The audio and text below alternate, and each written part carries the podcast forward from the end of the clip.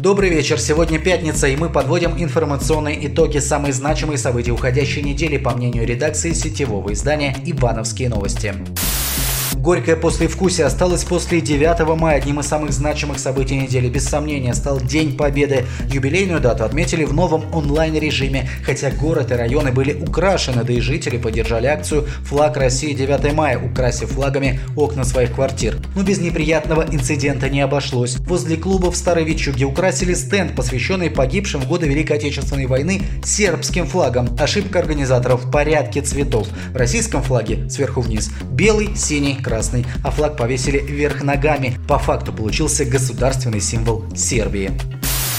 Статистика подхвативших коронавирус в Ивановском регионе на этой неделе поставила небывалые для области цифры 79, 85, 101, 102 новых ковид-пациента, выявленных за сутки, почти 50 человек. Студенты из общежития Ивановской сельхозакадемии. Они пополнили число тех, кто сражается с коронавирусом. Выросло и число погибших от COVID-19. Жертв вируса уже 13. Тревожно и то, что коронавирусом в последнее время заразились 22 врача.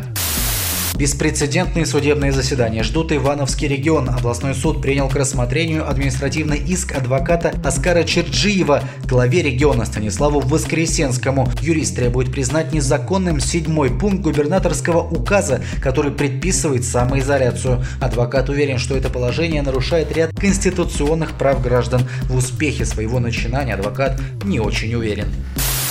Судами может закончиться и другая коронавирусная история. В самом начале эпидемических послаблений, когда ряду предприятий разрешили открыться, в Иванове тут же прошли проверки. Полицейские службы проверяли соблюдение регламентов, разработанных для предприятий различных отраслей. Уже в первый день рейдов сотрудники Ивановской мэрии, специалисты Роспотребнадзора и полицейские выявили значительное число нарушений. Самые частые – отсутствие чек-листов сотрудников, отсутствие медицинских масок и перчаток у персонала, несоблюдение графика уборки помещений. Проверили 124 торговые точки, 10 объектов оказания услуг и 10 промышленных предприятий. По итогам проверок прекращена деятельность 14 объектов. Юристы уже готовят иски по поводу этих проверок и закрытий. На время карантинных мероприятий проверки запрещены.